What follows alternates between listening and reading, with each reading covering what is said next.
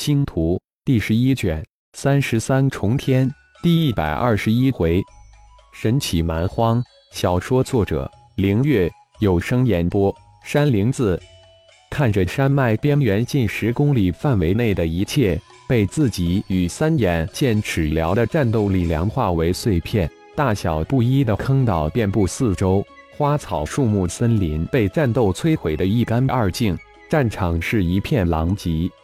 没想到碰到的第一头蛮荒凶兽就有不下于渡劫之境后期的实力。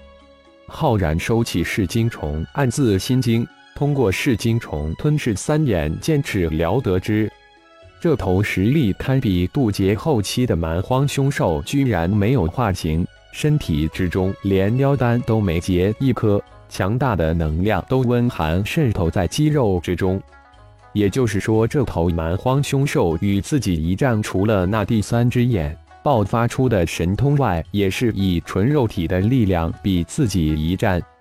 噬金虫还反馈回来另一个信息，那就是即便身亡，这头凶兽的皮肉防御也是非常强大，堪比极品灵气。如果是活着呢？极品灵气也破不了防。希望龙飞以及自己的几十弟子进入三十三重天后不来蛮荒世界，那后果就非常严重。浩然暗自担心。另一个让浩然关注的信息是，这凶兽虽然没有妖丹之类的，但他的心脏似乎有点像妖丹，妖婴温藏着巨大的异重灵力能量。这蛮荒凶兽果然奇特无比，神念被压制百倍。重力是修炼界的十倍，就只是这二项压制叠加，战力只怕会被压制一个大境界。自己渡劫顶峰的修为战力，也就只能发挥出大成顶峰的战力了。浩然的神念扫描着周围千公里范围的蛮荒世界，自己与三眼剑齿辽的大战，将那些个弱小的凶兽早就吓逃了，不知还有什么会被压制。浩然有些不确定。各个世界的规则不同，自然会对另一个世界的修炼体系在不同程度上的限制削弱。所幸的是，蛮荒世界对修炼界灵玉天修炼出的能力只是小幅度的削弱压制。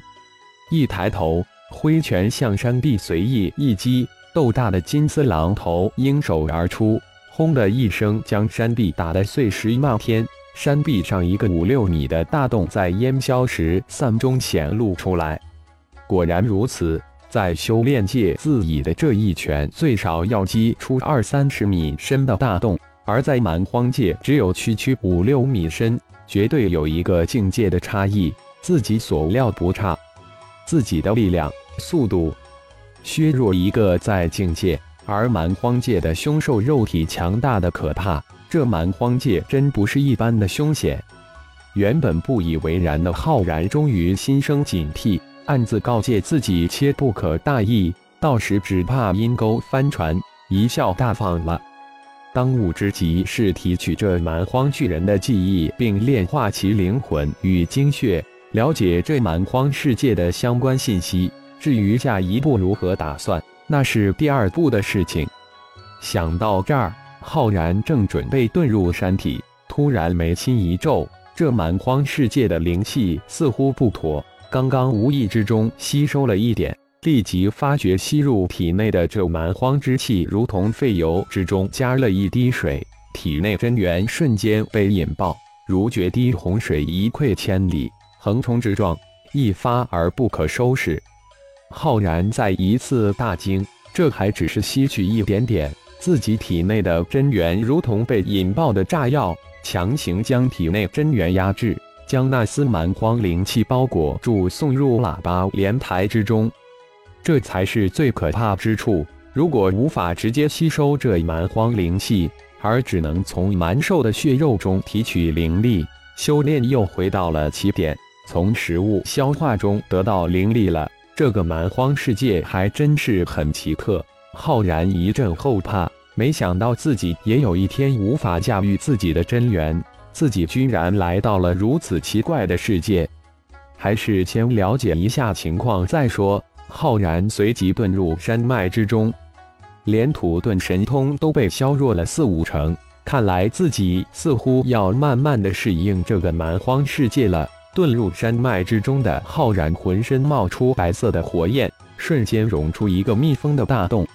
原本施展起来圆润无比的神通，突然变得生涩起来，让浩然非常的不爽。如果是在战斗之中，自己的战斗力绝对是大大被削弱，就如同对上三眼剑齿辽一般。最后不得不依靠自己的肉体力量将其击杀。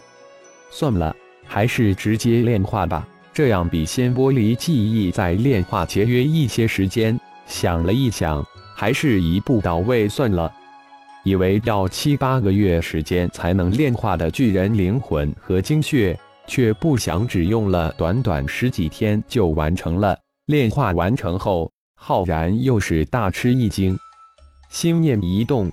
一个七米高的巨人瞬间出现在山密封山洞之中。顶天蛮荒顶人，还是一个才十五岁的未成年、未曾修炼的蛮荒顶人，一个正进行成人试炼的蛮荒顶人。化为顶天的浩然喃喃自语道：“自己这具身体的肉体力量绝对达到了炼躯顶峰炼体境界。这蛮荒顶人好强悍的先天肉体天赋！”十五岁未曾修炼就能达到如此高的境界，蛮荒顶人部落十六岁算成年，在成年之前要进行试炼，试炼的内容就是抓一只蛮荒凶兽成为自己的契约兽，也就是战兽。顶天选择的是空中的霸主级凶兽，还未成年的蛮荒闪电金岩凤，不但没能降服。反而被这具有远古血脉的闪电金岩凤幼兽给抓住，险些成了闪电金岩凤的腹中餐。最让浩然感兴趣的是顶天的身份。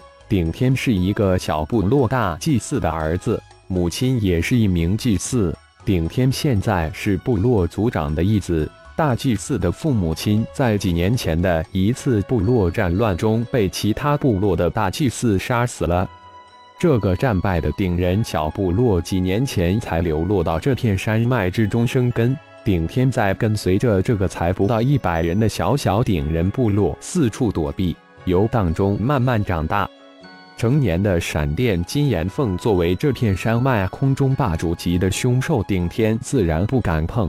经过几个月冒着生命危险深入山脉跟踪观察，顶天终于发现了闪电金岩凤的巢穴。也同样发现了一只还未成年的闪电金岩凤，但却错估了它的能力。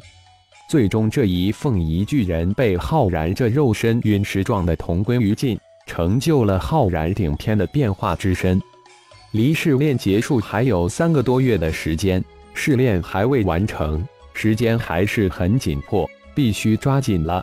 化为顶天的浩然淡淡一笑，自语道。这具身体虽然现在还很弱小，但却具有莫大的潜力。